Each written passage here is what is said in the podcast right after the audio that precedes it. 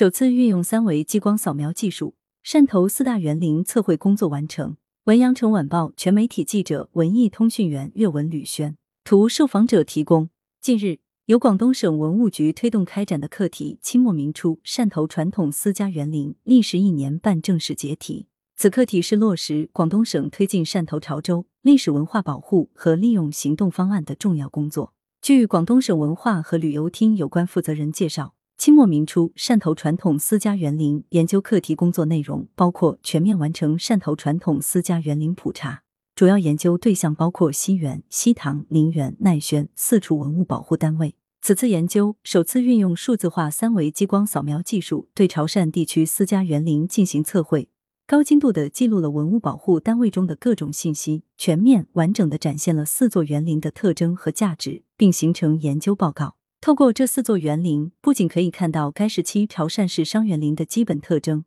还能够感知到日常发生在园林里的故事场景，进而看到从晚清到二十世纪三十年代的一段汕头近代史。相关负责人表示，该研究有效推动四处园林修缮工作，当地文物部门已完成汕头西园修缮工程，正在推进西塘修缮方案的编制工作。清代。岭南园林逐渐成为与北方园林、江南园林鼎足而立的园林流派。潮汕地区园林是岭南园林的重要组成部分。本次研究工作对于完善岭南园林谱系具有重要意义。下一步，省文物部门将继续推动清代潮州传统私家园林的调查与测绘工作。来源：羊城晚报羊城派，责编：易之娜，校对：李红宇。